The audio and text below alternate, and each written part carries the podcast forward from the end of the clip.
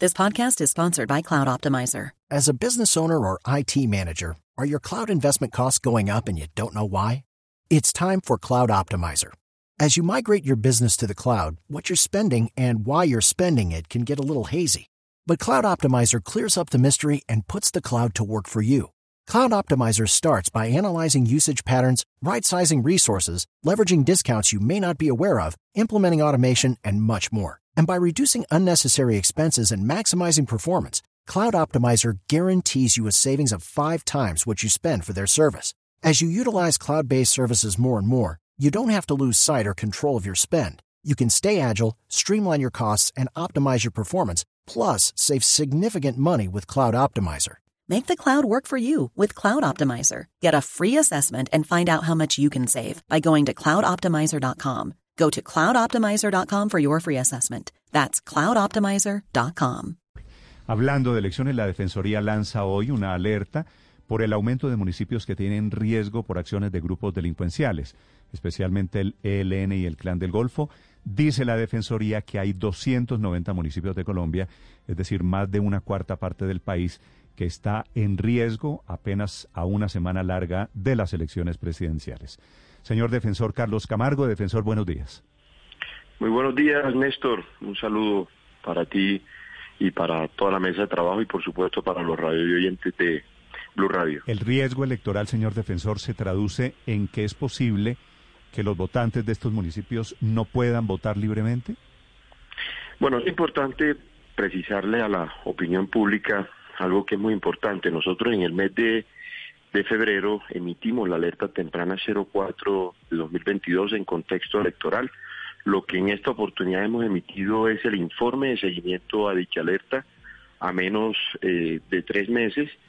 Eh, eso, y es importante también decirle que hemos venido monitoreando todas las situaciones de riesgo desde el año inmediatamente anterior, desde el segundo semestre, eh, acompañando las, los certámenes electorales, como fue las elecciones de Junta de Acción Comunal y las elecciones de los consejos municipales de, de juventudes, para evidenciar todas esas situaciones de riesgo en las distintas eh, regiones del país. Ese es el propósito del informe de seguimiento, que sirva como documento de advertencia de carácter preventivo, en el que se comunique la evolución, la evaluación y, por supuesto, si persiste o no el riesgo advertido en las alertas tempranas y el efecto de las medidas que han sido adoptadas por las distintas instituciones. En el informe, señor defensor, que usted eh, reveló en las últimas horas, habla detalladamente del ELN y del Clan del Golfo y habla de un mapa en el que se ven varios departamentos en rojo con alerta muy elevada frente a la posibilidad de que haya actos violentos antes o durante las elecciones. ¿Cómo es ese panorama? Eh, nosotros a través, buenos días eh, Ricardo, eh, nosotros a través de nuestro sistema de alertas tempranas hemos venido haciendo un análisis pero también el monitoreo de las distintas situaciones de riesgo y hemos evidenciado varios aspectos a vida cuenta del incremento de las acciones delictivas del Ejército de Liberación Nacional, ELN, también de las autodefensas caetanistas de Colombia, Clan del Golfo, y, también los otros grupos delincuenciales organizados que vienen operando en distintas regiones del país. Al nosotros eh, de identificar eh, el aumento del nivel de riesgo de como lo hemos categorizado, nivel de riesgo extremo, alto, medio y bajo. Entonces, en ese orden de ideas encontramos en regiones o en subregiones del país donde vienen, se han incrementado las acciones de estos grupos armados ilegales. Encontramos en el departamento de Arauca, en el nororiente eh, del país. También encontramos en el departamento de Norte de Santander, en la región de, en la subregión del Catatumbo.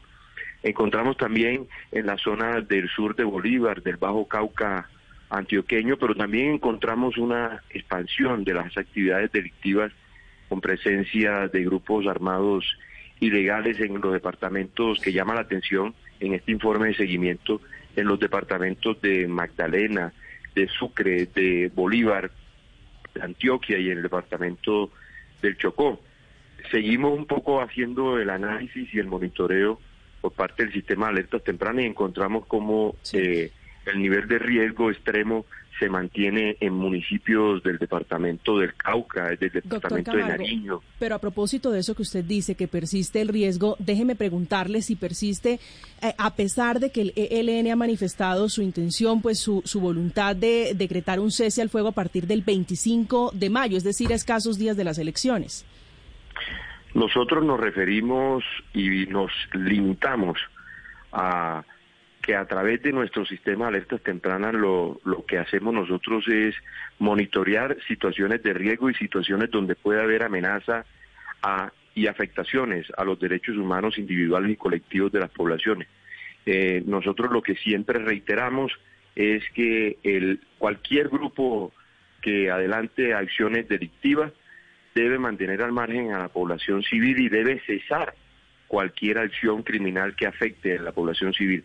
Ese es el papel de la Defensoría del Pueblo, ese es el papel del sistema de alertas tempranas. De manera de que eh, injerencia de los grupos armados eh, ilegales eh, frente al certamen electoral lo hemos evidenciado en el, en el sentido de que no pueden ejercer presión ni constreñimiento a cualquier ciudadano, sino la invitación nuestra es que el ciudadano ejerza de manera libre y voluntaria el derecho fundamental al voto. Defensor, pero ¿cómo se hace exactamente la evaluación de ese riesgo? Es decir, ¿cómo se pondera, cómo se promedia para poder determinar, por ejemplo, que Cauca es el lugar del país de mayor riesgo? ¿Qué tan científico y qué tan riguroso es este sistema de alertas tempranas o si es que ustedes lo hacen únicamente basados en el número de acciones del ELN y otros grupos ilegales? No, no, no. Eh, muy importante la inquietud y es, vale la pena precisarle a la opinión pública ese aspecto. El informe de seguimiento tiene unos propósitos. En primer lugar, es identificar los cambios de los escenarios de riesgo advertidos en la alerta temprana que emitimos en febrero pasado, así como también verificar la consumación y la transformación del riesgo advertido para las elecciones de Congreso y las elecciones de las circunscripciones especiales transitorias de paz. También en ese informe de seguimiento es donde se da cuenta de la respuesta estatal nacional a los riesgos que advertimos en la alerta temprana.